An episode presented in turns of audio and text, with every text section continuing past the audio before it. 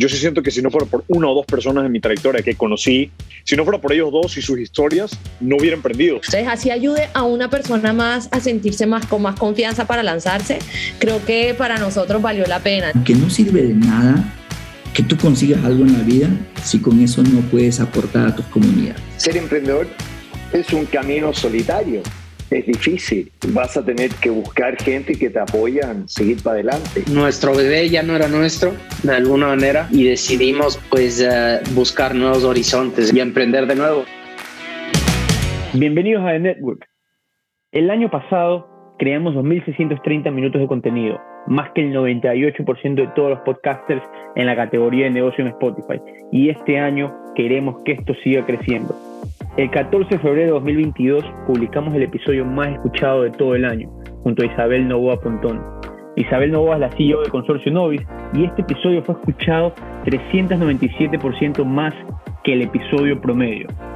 Un éxito que nos trajo muchísimos nuevos escuchas y a lo largo de este año, del que acaba de pasar, hemos venido incorporando nuevos escuchas al podcast. Por eso Hoy publicamos este episodio nuevamente mientras seguimos trabajando para brindarles el mejor contenido empezando la próxima semana.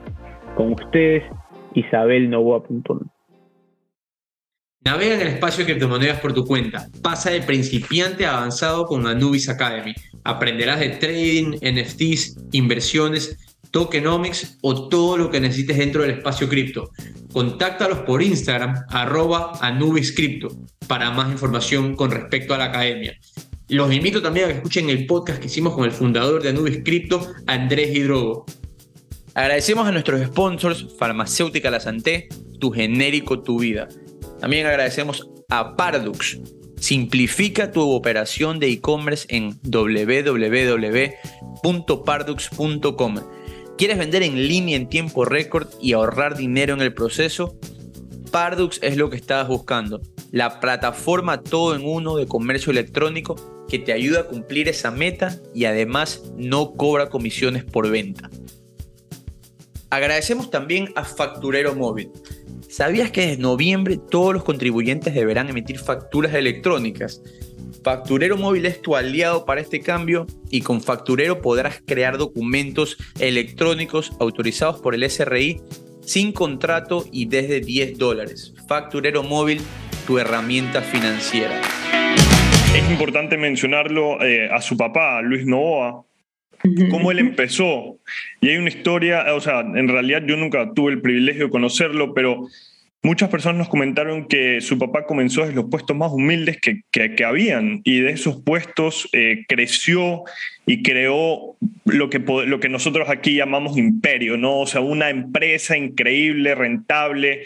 Eh, habían, habían noticias de que ya tenían buques para manejar todo el banano, pero más que todo esto que está aquí y, sacando eso es, usted vivió con él, lo vio liderar estas empresas, lo vio crecer.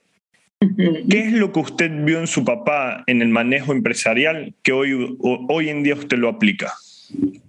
Sus principios, valores, visión en los negocios y actitud positiva han influenciado muchísimo en mi vida.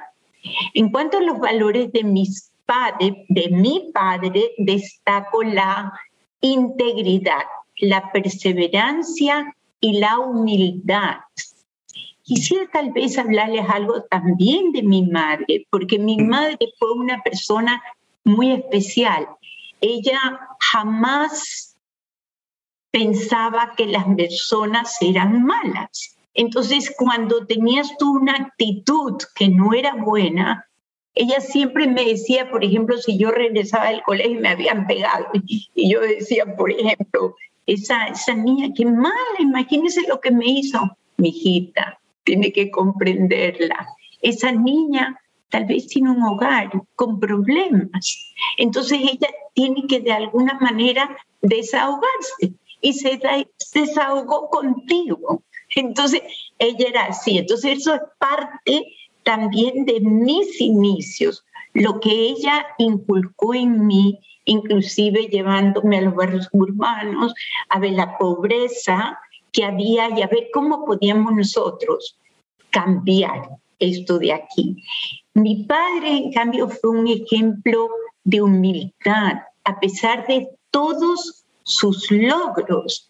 Fue una persona extraordinaria que se fue más allá de las posibilidades de otras personas, ya que sin teniendo días en los cuales él ni siquiera había almorzado cuando tenía ocho años, realmente llegó a tener más de 100 empresas, produjo el, el, el, 5% del Producto Interno Bruto del país. Y no solamente eso ahí, sino que logró poner al Ecuador como primer exportador de banano en el mundo y él logró ser el mayor exportador privado de banano en el mundo. Entonces, siempre además valoró a los que lo rodearon y nunca jamás se sintió superior, jamás.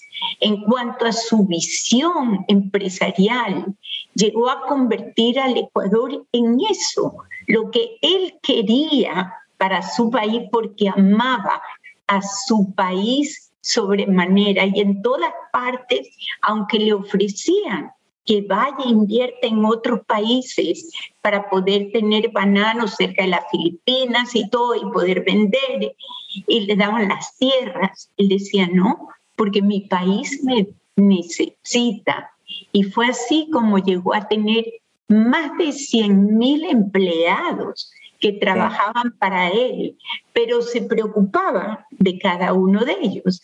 Y cuando en los estibadores de banano, que eran gente muy pobre, que eran los que cargaban el, banano, mi papá bajaba a la oficina y a cada uno de los estibadores le iba dando un abrazo y le decía, ¿cómo estás, mi hijo? Y desayunaba muchas veces con ellos y todo, porque eso fue la persona que fue mi padre y fue el maestro que yo tuve. Tiene que ser muy, bastante difícil eh, seguir en el, en el contacto cercano con sus trabajadores y al final del día esto es lo que va a setear la cultura de la organización. Leíamos que, que su padre tenía una oficina en Wall Street que, que se codeaba con grupos de empresariales como el de los Rockefeller en su época, con gente muy importante y que me, que me diga esto acá. Eh, primero me sorprende por lo difícil que es no perder el contacto y la realidad, como usted dice. Me imagino que eso es algo que intentan hacer ya en el consorcio, que es un grupo tan grande. Eh, ¿Qué tan complicado es tener ese, quizás ese apego y, construir esa cultura desde arriba con todos los empleados del, consorcio? Bueno, nosotros como consorcio reconocemos que el valor de cada una de las personas que trabajan de cada uno de los colaboradores es sumamente importante. Tanto así que para nosotros, así sea el portero, sabemos que tiene un valor muy grande, pues es el que finalmente a imagen de la entrada al consorcio, ese portero. Entonces, ese portero tiene que demostrar siempre pues actitud positiva, tiene que estar sonriente y eso no significa que en la vida uno no tenga problemas. El estar sonriente no significa que no tenga problemas. El estar sonriente es una actitud de vida. No importa lo que tú tengas adentro. Las demás personas tienen que verte con una cara sonriente y dispuesta a apoyarlos. Buenísimo. Eh, Isabel, estábamos leyendo que usted se fue a estudiar a Suiza a los 12 años. Eh, en una época que no existía, ni, a, ver, era carta seguramente, ¿no? ¿Cómo, ¿cómo, te, ¿Cómo te afectó todo esto? Y te fuiste con tu hermana, sé, eh, ¿qué épocas? Fueron, yo diría que fue una lección, que fue este, una, algo que yo sé que la mayor parte de las personas en el mundo no lo han vivido. La mayor parte, hay muchas que sí, por eso, pero la mayor parte, porque es como que de pronto te sacan de tu ambiente, de donde tú ya tienes tus amigos, donde estás segura en un hogar y de pronto te sueltan en un ambiente donde tú no conoces el idioma, donde tú no conoces las costumbres, ni conoces lo que te rodea. Entonces, el primer instante yo diría que siempre es como un estremecimiento. Y recuerdo que decían que yo era la ingreída de mi papá, y entonces yo le rogaba a mi papá, papá, no me dejes aquí. ¿Cómo me vas a dejar aquí si yo puedo ser la mejor estudiante en el Ecuador? ¿Qué vengo yo a aprender acá? ¿Por qué? Entonces él me decía, no, mijita, porque yo quiero lo mejor para ti. Yo quiero que tú aprendas idiomas. Yo quiero que tú veas otras culturas y que te des cuenta que lo que tú tienes en el Ecuador no lo vas a tener siempre, ni lo vas a tener acá en Europa. Entonces, hazte a la idea de que tienes que integrar ese nuevo mundo. Y bueno, fue difícil al comienzo por la falta de idiomas, porque me recuerdo inclusive una anécdota terrible, porque aquí en el colegio me acuerdo que copiábamos. Entonces, era terrible. A ver, lo que yo uno copiaba y yo llegué y copié. Y bueno, era el pecado más grande que se había cometido en el colegio. Entonces aprendí muchas cosas que realmente aquí no las, no las había aprendido. Aprendí la importancia de decir muchas gracias, de decir por favor a cada cosa que hacías, aprendí la importancia de hacerte amigos, de tener personas con quien contar. Y la importancia también maravillosa de poder aprender idiomas, porque entonces podrías, podías integrarte a otras culturas. Entonces nos íbamos de vacaciones a Italia, nos íbamos de vacaciones a Francia, nos íbamos de vacaciones, digamos, a Inglaterra y te podías desenvolver, ¿no? Con Mario siempre conversamos acerca de una persona madura cuando la sacan de la zona de confort. Y el hecho de que usted se haya ido a estudiar a un país tan lejano, muy buen país, pero tan lejano y una edad tan corta, seguramente le ayudó a madurar porque ya no tenía todo listo como en su casa, tal vez, con digamos, la cama lista, la comida lista, sino también tenía que hacer cosas usted. Em, ¿Cómo eso le ayudó a usted? ¿Realmente la, la, la ayudó a madurar o, digamos, ¿Cómo afectó a su vida eso? Sí, aprendí que finalmente no tenía el respaldo de mis padres para que me pudieran defender en ninguna situación, ni el respaldo de amigas. Entonces contaba solamente con mi persona para primero poderme defender y al mismo tiempo tomar la decisión de salir adelante. Entonces, realmente me dediqué al estudio también. Conocí amigas de 50 países que pues me encantaba conocer los detalles de sus países, sus costumbres, sus maneras de ser. Me parecía maravilloso eso de ahí, poderlas conocer. Y al mismo tiempo, valoré a mi hermana tal vez más, aunque generalmente sabes que en un internado las personas se vuelven como un poco, yo diría, este, porque como no se sienten felices de no estar con sus padres y no estar en su hogar, tal vez tratan un momento dado de a veces inclusive hacer daño, a veces entonces, en el caso, por ejemplo, de mi hermana y yo, si estábamos juntas, entonces venían unas niñas y decían, uy, miren, las hermanitas ya se juntaron, ¿cómo no se van a juntar? Si no pueden estar, entonces la una, pero burlar. Entonces, teníamos que tratar de hacer caso omiso a lo que les molestaba a ellas. Y lo peor es el hecho, efectivamente, de que en ese momento no tenían ni siquiera el WhatsApp para poder jugar con alguien y poderle contar tu problema. Entonces, no tenías con quién compartir en ese momento. Y si yo quería compartir algo con mis padres, lo máximo que podía era esperar a que ellos me pudieran llamar este, tres veces a la semana y eso y ver el momento en que podía conversar con ellos. Lo peor es que en esa época las comunicaciones no eran tan claras. Entonces, este, inclusive no nos escuchábamos bien. ¿Me escuchaste, papá? Entonces, pero fue algo, una experiencia que finalmente te da un concepto de humildad, que te das cuenta de que no eres nadie y que tal vez si en tu hogar tú eras alguien, ya luego vas a un lugar en que no eres nadie y que tienes que tratar de valer por ti mismo. Por eso mismo es que me dediqué también a estudiar, a coger los exámenes, porque como era un colegio inglés teníamos que coger exámenes en la Universidad de Cambridge y de Oxford, que era, se llamaban GCs y Advanced Levels.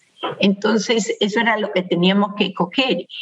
Y pues en esto habían competencias y pues si tú eras mucho más aplicada que las otras, a las otras tal vez no le gustaba tanto y también tenían sus problemas, porque un colegio interno finalmente es un colegio donde se reúnen muchas personas con, con dolor también, porque muchas de ellas han sido también más bien rechazadas de la familia o muchas de ellas pues este ha sido una comodidad por parte de los padres mandarlos.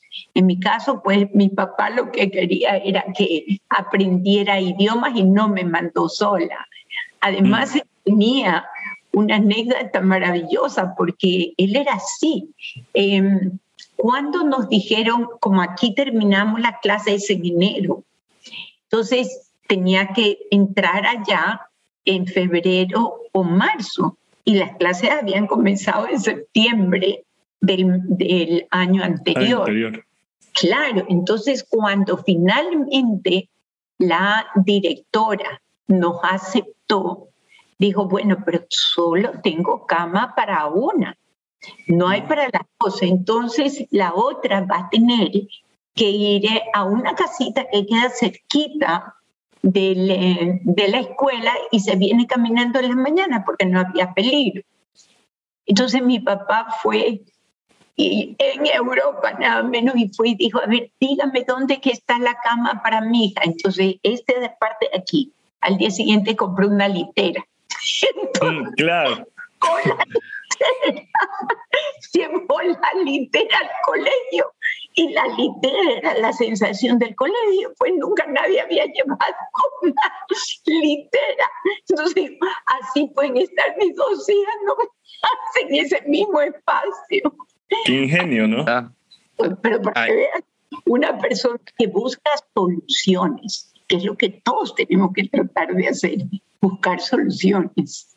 La grande la convicción de, de, de, hacer el salto a, Europa. Y hablando, hablando de otro tema en el cual eh, su vida se ve un poco envuelta en un, nuevo desafío. En el 94 muere su padre y, después en el 97 usted toma las riendas, en 96-97 toma las riendas del, del grupo Novis y asumía las riendas de este grupo cuando las mujeres no asumían muchas, muchas posiciones de liderazgo.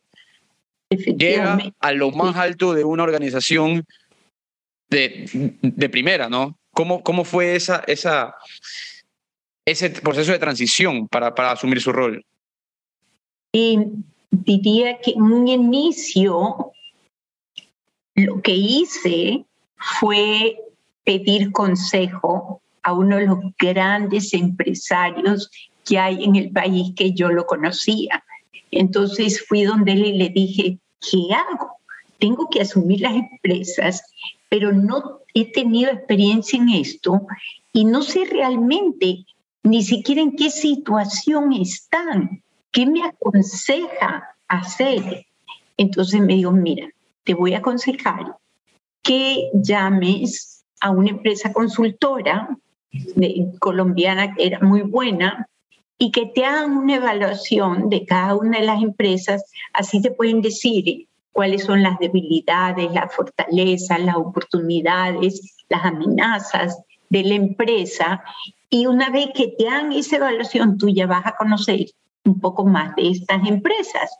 Entonces le dije, me parece muy buena idea, voy a ver si hago eso, que me hagan esta evaluación. Y lo que hice es entonces irme yo a la universidad, a Harvard. Me fui a Harvard y cogí un curso maravilloso de inmersión total, que era un curso de seis meses en Harvard, que se llamaba Advanced Management, o sea, alta gerencia. Entonces, ese curso era con los mejores profesores de Harvard y fue realmente maravilloso. Primero porque pude conocer también ahí empresarios de todas partes del mundo. Habían pues chinos, japoneses, de todo tipo de europeos, americanos muchísimos, claro. Y pude conocerlos a ellos y en Harvard nos ponían a dormir en alrededor de unos seis estudiantes cerca el uno del otro y estas, este, estos dormitorios pequeños daban a una salita donde los seis teníamos que hacer los deberes juntos, entonces para así poder este, avanzar. Y fue maravilloso finalmente porque al final nos dieron unas conferencias Em, por ejemplo, la persona que manejaba Pepsi Cola a nivel mundial. Y había una persona que había tenido muchísimo éxito manejando una empresa de fondos de inversión que se llama Vanguard y que había tenido un éxito de año a año, cada vez era fantástico. Y esta persona enseguida, pues apenas éramos 100 estudiantes. Entonces nos dijo, a ver, yo estoy segura que lo que ustedes quieren conocer son las claves del éxito. Yo les voy a decir cuáles son las claves del éxito. Yo rapidito saqué mi cuaderno, mi pluma para apuntar toda la clave del éxito posible y él la escribió en un pizarrón y fueron muy interesantes. Bueno, parte pues el sentido de urgencia, el equipo, la comunicación, ahí nos iba explicando cada cosa muy interesante y yo las puse en una tarjeta y se las traje para darle a cada uno de mis ejecutivos. Y les dije, así es como vamos a funcionar con las claves del éxito. Y, qué, increíble haber tenido esa experiencia. Y justamente hago, un poco de énfasis en, lo, último que dijo es, usted va Harvard, estudia, pero la práctica, y usted bien lo sabe día a día, termina siendo muy diferente, con muchos problemas que se tienen que solucionar, muchos fuegos que apagar.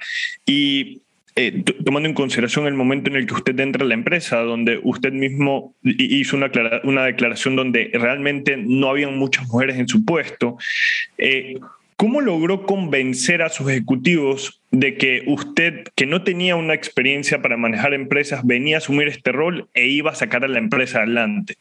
Eh, ¿Cómo lo, transmitió? Al inicio, al inicio no fue nada fácil, claro, porque entre las empresas que yo tenía que asumir estaba el centro comercial El Mall del Sol, que recién se había inaugurado, recién. Bueno, entonces hasta el barrendero del Mol del Sol barría deprimido, porque decía, ahora sí viene una mujer, nos fuimos ahora y todos al fracaso completo. Entonces nadie creía realmente ni peor siendo mujer. Pero con las clases que vine de Harvard, primero comencé pues, y con la, el estudio que me hizo esta empresa consultora, eh, colombiana, pues comencé a estudiar bien todo lo de cada una de las empresas y por suerte heredé una pequeña cualidad de mi padre y eran las matemáticas, porque mi papá era muy bueno en matemáticas. Entonces, cuando yo fui al colegio en Suiza, como teníamos que coger eh, em, certificados de la Universidad de Oxford, por ejemplo, había un certificado que se llamaba matemáticas. Pero ese matemáticas incluía, por supuesto, aritmética, álgebra, geometría, logaritmos, incluía todo. Entonces venían de la Universidad de Oxford para podernos tomar el examen y pues todos estábamos, éramos 60 estudiantes, estábamos, digamos, este, tomando el examen. El momento en que dieron los resultados, solo pasamos cuatro. De las 60, solamente pasamos cuatro. Entonces fue allí cuando la directora le escribió a mi papá y a mi mamá diciéndole, su hija tiene una mente matemática. Entonces, eso me ayudó. Eso me ayudó mucho porque como que tengo una mente un poco matemática, inclusive fotográfica. Entonces, cuando hay un número que me presentan que de pronto no, no está correcto, me queda en la mente. Y entonces yo después le decía, a ver, vuélvame a poner ese número. A ver, ¿por qué que ese número no puede salir así? Porque si usted me está hablando que estas otras circunstancias fueron así, que tenía estos otros números, ¿de dónde salió otro número? Mm. Y finalmente se dan cuenta que yo tenía razón. Entonces, algo me comenzaron a respetar. no era ninguna boba. Entonces, y así poco a poco fui aprendiendo más de las empresas. Y bueno, con el ejemplo de mi padre, con su actitud positiva, con este, la visión que él tenía, con su perseverancia, logramos hacer del consorcio y sobre todo con el trabajo en equipo, porque otra de las cosas que me enseñaron en Harvard es busca colaboradores que sean valiosos. Porque si tú no encuentras esos colaboradores y contratas personas que a lo mejor ni siquiera les gusta lo que está haciendo, nunca vas a tener éxito. De ninguna manera. Entonces, creo que todas esas cosas me ayudaron porque me hicieron ver la realidad de acuerdo a cómo me pedía la universidad que la diera. Entonces, en esa época, fíjate tú, este, estaba el, negocio de agroindustrial Valdés de azúcar y no estaban dando las utilidades que tenían que dar, a pesar de que el gerente había sido una persona que había estudiado en Harvard y que sus papeles eran fantásticos de presentación, pero desgraciadamente le estaba en una época un poco perturbada con, este, con temas emocionales de su pareja, y entonces tal vez por eso no rendían. Entonces les dije, o sea, desgraciadamente yo estos números no los voy a aceptar, así que o me los cambian en tres meses, pues ya no va a poder seguir trabajando aquí en la empresa. Entonces, como no lo cambió, lo cambié. Entonces, finalmente, eso hizo también que las personas que trabajaban en el consorcio consideraran que sí tomo decisiones cuando tengo que tomarlas. Y hacemos una pausa a esta conversación para escuchar de La Santé, tu genérico, tu vida. De vitamina C, yo sí sé, yo sí sé, pido la Santé. Sé tú misma, sé auténtico,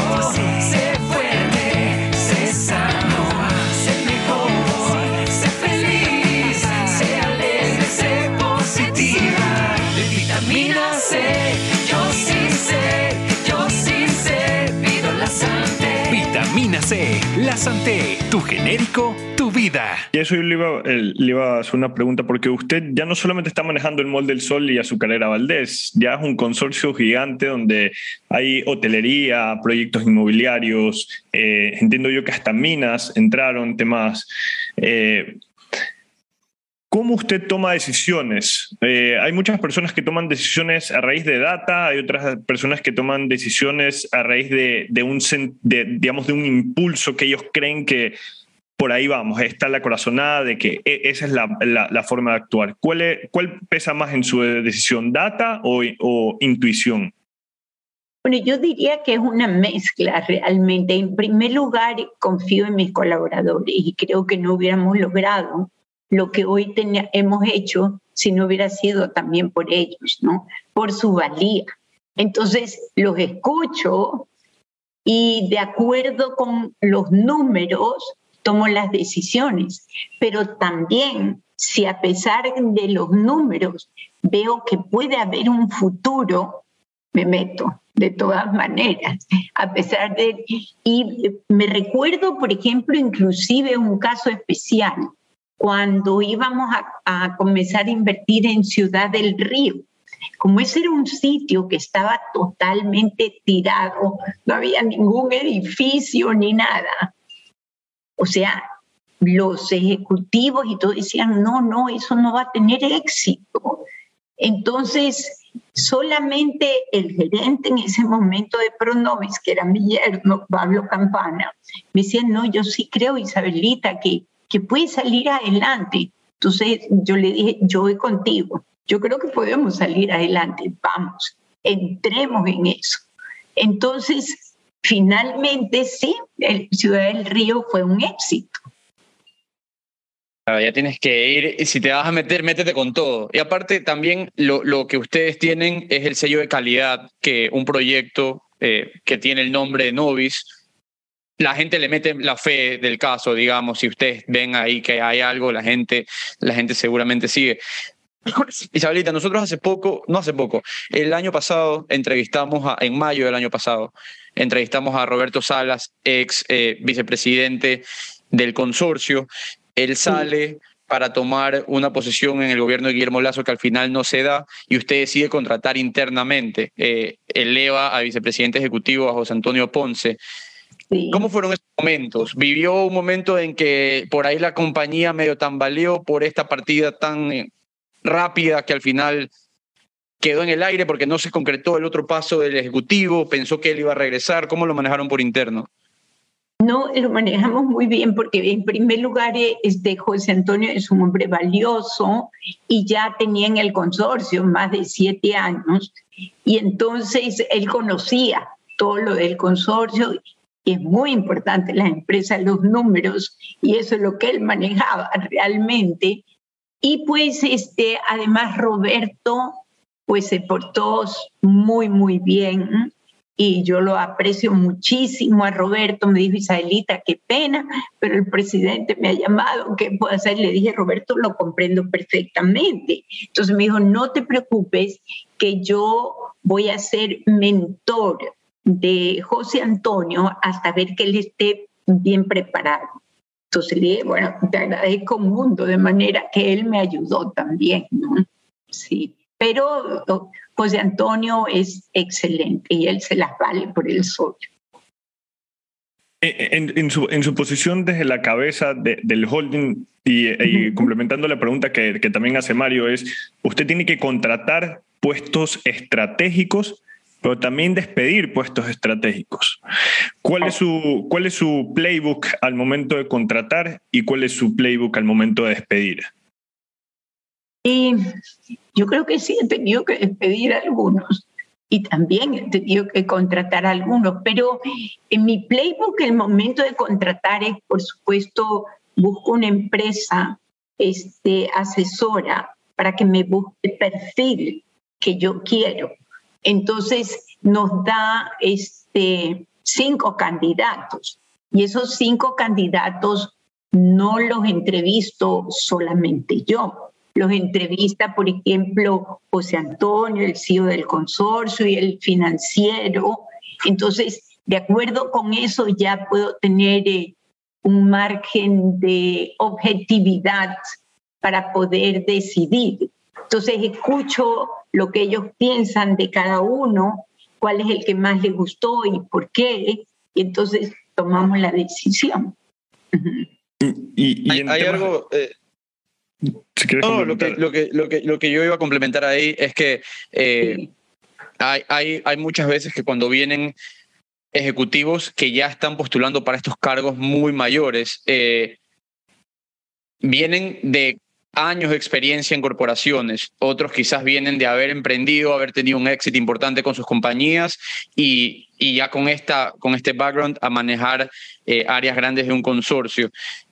¿Tomas en cuenta o toman en cuenta en la organización los fracasos que ha pasado la persona? Digamos, él no viene por un background tradicional de ejecutivo, sino que emprendió, se cayó mientras emprendió y esto lo preparó para llegar a donde está en este momento. ¿O cuál es el camino tradicional para llegar a ser un ejecutivo de ese alto nivel? Yo creo que los fracasos conllevan al éxito, porque en los fracasos uno aprende. O sea, e inclusive como una experiencia eh, personal, mi papá que pues, como te digo, tiene toda mi admiración, cuando yo me casé, él no quiso que mi esposo trabajara en, el- en la, la oficina de él, a pesar de que él tenía muchas empresas sino que lo dejó a él que él buscara cómo, dónde trabajaba, cómo trabajaba y cómo me mantenía.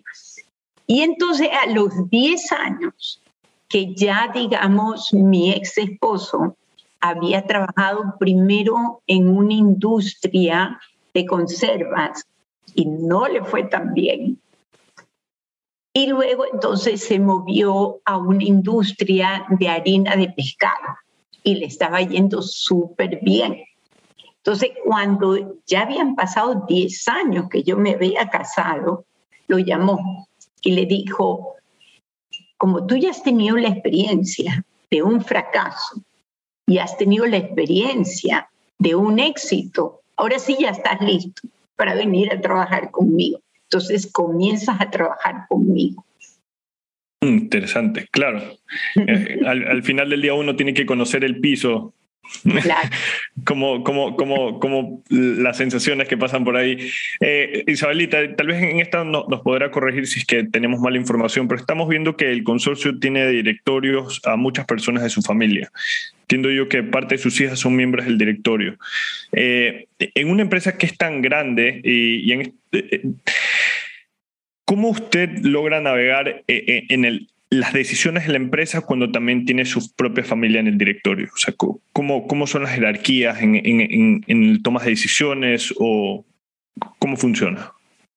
Bueno, en primer lugar, los directorios son realmente este, informativos mucho y las decisiones que se deben de tomar las tomamos efectivamente entre todos, porque cada uno expresa qué piensa al respecto de esa decisión. Entonces luego votamos y, y tomamos la decisión. Es la manera como lo hacemos definitivamente. Cada uno puede expresar todos. Y lo más importante en las empresas es que las personas puedan expresar lo que sienten y lo que piensan. Eso es lo más importante. Y en este caso, en los directorios, eso es lo que hace. Y pues eh, mis hijos expresan lo que ellos piensan, lo que sienten, lo que creen y tomamos la decisión final. El desafío de que las empresas familiares, eh, por más grandes que sean, si siguen siendo familiares, tienen que perdurar en el tiempo. Ustedes en este caso estamos hablando de que vienen a ser la segunda generación con usted, ya cuando vengan sus hijos y estén a la cabeza serán la tercera. Y siempre se habla que esa es la, ter la tercera generación, es la que por lo general ahí tambalea. Eh, en, en, los negocios familiares estamos hablando de pequeñas, medianas y, y monstruos también. Entonces, asegurar una sucesión corporativa tiene que ser clave. Muchas veces no se tiene un board of directors eh, estructurado. Para, para ustedes esto tiene que ser... Yo veo ahí el desafío que el, el, los directivos no se den abasto de saber las realidades de cada una de las compañías y los sectores en los que están, porque nadie puede ser experto en todo. Entonces Claro. quisiera entender un poco Sí. el poder de decisión que toman en cuanto a discusiones, cómo se empapan de lo que está sucediendo. Bueno, en primer lugar, para escoger a los directivos, sí necesitamos que sean personas que tengan vasta experiencia. Eh, algunos pueden tener experiencia inmobiliaria, pero muy grandes criterios, buenos criterios. Hay internacionales también que pueden estar participando ahí en el directorio para un poco tener una, este, un concepto exterior más bien pero este, el mayor desafío de las empresas familiares efectivamente es ir integrando a los miembros. Y pues me siento muy, muy contenta de que ya tengo dos nietos, el uno de 26 y el otro de 24, que ya los vamos a integrar a los directorios. El uno, inclusive el mayor, el de 26, se graduó ya y con muy buenas notas y todo en Estados Unidos de ingeniero industrial y está trabajando allá. Él tiene su propio trabajo en una empresa muy bueno. Y, este, y el otro, en cambio, vive aquí, trabaja con el papá, con Pablo, y él tiene 24 años y se, se graduó de Business Administration, de Administración de Negocios. Y le está yendo muy bien. Entonces, todos ellos van a integrar también el directorio ya, para escuchar sus opiniones. Ah, esa, ok, interesante. Eh, eh, o sea, es increíble ver que desde una edad tan temprana ya están re- teniendo un alto nivel de responsabilidades. Así sea estar eh, sentado en un directorio, eh, absorbiendo información y dando, eh, eh, digamos, sus opiniones, eh, debe ser algo muy valioso. Em, hay-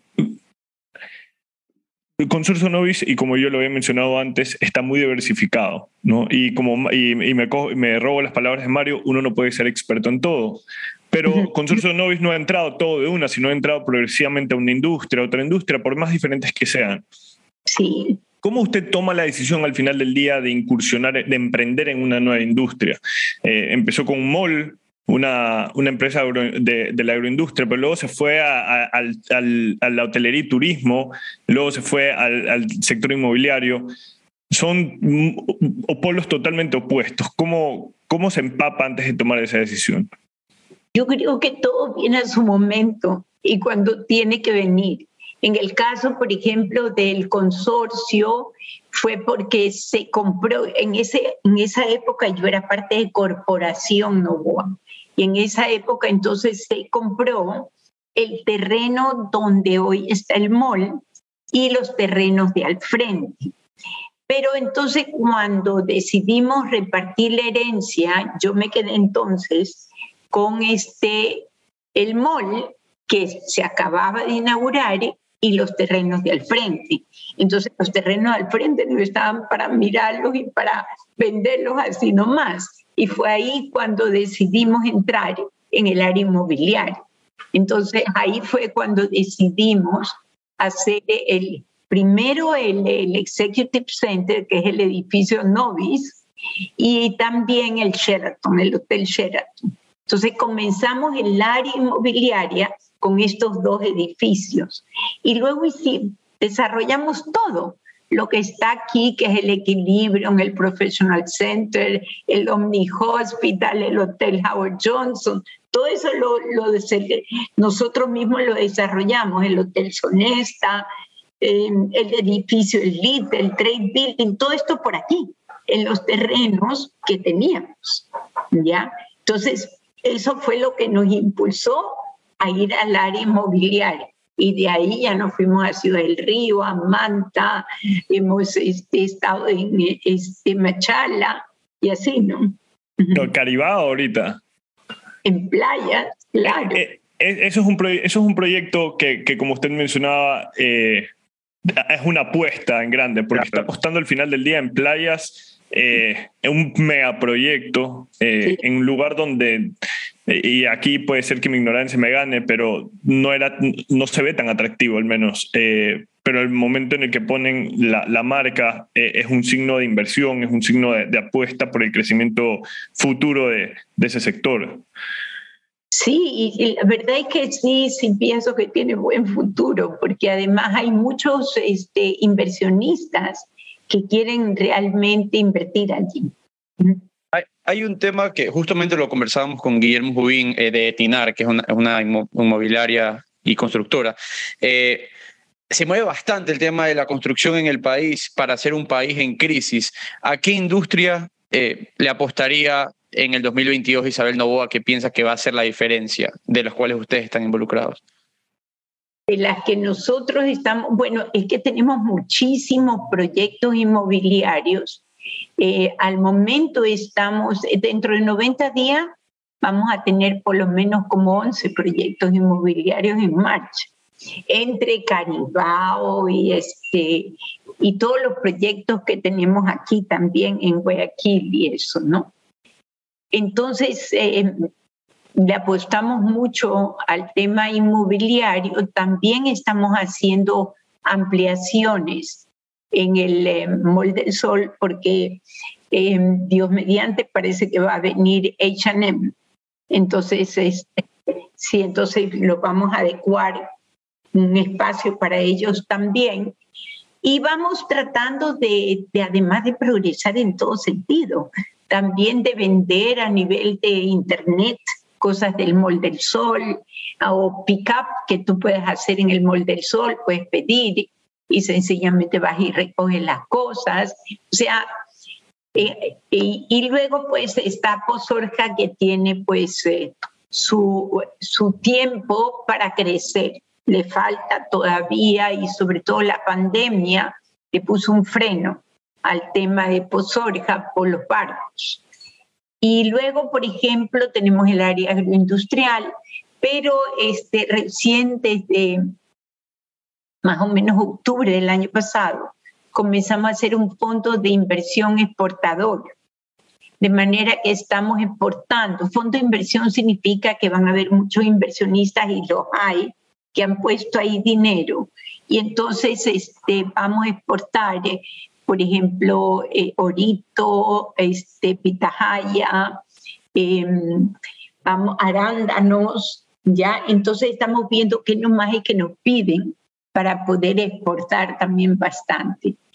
Y pues tenemos también multinacionales, también le hemos apostado a la minería, somos también accionistas, aunque minoritarios, por supuesto, en minería, y creemos en la minería responsable, eh, creo que lo, lo, más importante es lo que la transformación que puede hacer una empresa minera a la comunidad. Y a eso es que le apostamos. Eh, de, sobre todo cuando estamos hablando de una minera eh, que no es que es una que, que está registrada, porque el problema son las minerías que no están registradas, porque esas sí están haciendo daño. Entonces, lo más importante es que la gente se dé cuenta de la diferencia entre una y la otra. La una es una minería responsable que sabe que tiene que aportar un cambio a la comunidad y que tiene que regirse por los temas ambientales. En cambio, la otra, como es una minería que no está registrada no busca ni siquiera, digamos, todos los certificados ambientales que debería de tener. Mm, claro. Ah, hay una pregunta que, que, recibimos en redes y que le queríamos hacer. Eh, ¿Qué es esa fuerza que la despierta todos los días a seguir buscando más? Más expansión, nuevos proyectos, cuando ya en temas de bienestar se puede decir que lo tiene todo. La fe mi mayor fuerza, yo diría que es la fe. Y hoy en día, una de las cosas que me mueve mucho el piso es la educación. O sea, saber que puedo hacer un cambio y dar igualdad de oportunidades a las escuelas públicas del país, porque creo que eso es lo mínimo que debemos de hacer los empresarios cambiar la educación del país. Eh, la educación es el más grande transformador que puede tener un país. Y hoy en el periódico casualmente salió un refrán de Sócrates que decía que la educación es la mayor cualidad que uno puede tener y el mayor defecto es la ignorancia. De, eso, de eso estamos totalmente de acuerdo. La, educación es, el es la base de donde nace una buena sociedad. Eh, Isabelita, yo sé que estamos eh, contra el tiempo y no le queremos quitar más y me gustaría hacer esta última pregunta de mi parte para, para todas las personas que nos están escuchando. Eh, ¿Cuál fue el consejo que alguien, o sea, cuál fue el consejo que alguien le dio del que usted recuerda todos los días? El consejo de mi padre que decía que tienes que alcanzar tus sueños, que lo, más importante es que hagas tus sueños realidad. No importa cuál sea tu sueño, porque mi sueño podría ser ser un gran futbolista. Entonces, no es que quiero ser el mayor empresario. Quiero ser lo que yo quiero ser. Hoy mi sueño es transformar la educación del país y ese es hoy mi sueño. Entonces, una vez que entras en tu sueño, tienes que ponerle toda tu energía, todo tu entusiasmo y toda tu fe y perseverancia, porque finalmente no todo es color de rosa, pero los obstáculos están solo en la mente. Tú es que tienes que resolverlos, nadie más. Increíble. Y, y yo también para irnos y que nos cuente de este proyecto en educación, sabemos que hay una fundación apolítica que trabaja mano a mano con el Ministerio de Educación sin importar qué ministerio o, qué ministro estén a cargo. ¿De qué se trata esto y cómo pueden ayudar las personas? La de Unidos por la Educación, ok. Correcto. Ya, a ver, ¿cómo pueden ayudar? Pues de distintas maneras. Por ejemplo, nosotros, ¿qué, ¿cómo incentivamos a los empresarios? Les decimos, mira, tú puedes hacer un cambio en tu entorno. Cerca de tu empresa hay una escuela pública que necesita realmente, pues, o en infraestructura o necesita también transformar es la calidad de educación, que es lo más importante, y necesita la, este, la, el equipamiento debido. Entonces, tú puedes hacer una transformación de eso. ¿Cuánto puedes tú aportar a eso? El Ministerio de Educación nos ha permitido que se pueda poner un pequeño letrero en esa escuela diciendo, por decir, este, Nestlé, apoya esta escuela, ¿ya? Entonces, porque muchas veces se piensa que los empresarios tratan nada más que de sacar beneficio a otras personas, pero yo creo el contrario, que los empresarios debemos de ser generadores de oportunidades, generadores de empleo, generadores de transformaciones ambientales y sociales. Para eso estamos aquí. Increíble, Isabelita. Qué gusto, qué gusto de tenerla con nosotros aquí. Muchísimas gracias por su tiempo. Muchísimas gracias, increíble. Un gustazo realmente verlos de nuevo, Mario y eh, Eduardo, me encanta estar con ustedes y bueno, pues ya nos veremos en otra ocasión. Gracias por la entrevista. Muchísimas gracias. Pase bien, buenas noches. igualmente. Gracias. Espero que les haya gustado mucho este episodio. Si quieren saber más sobre The Network, no se olviden visitarnos en www.thenetworks.com. También estamos en Instagram como arroba de NetworkS y en Twitter como The Network Este episodio es editado por Luis Fernando Silva. Que lo disfruten.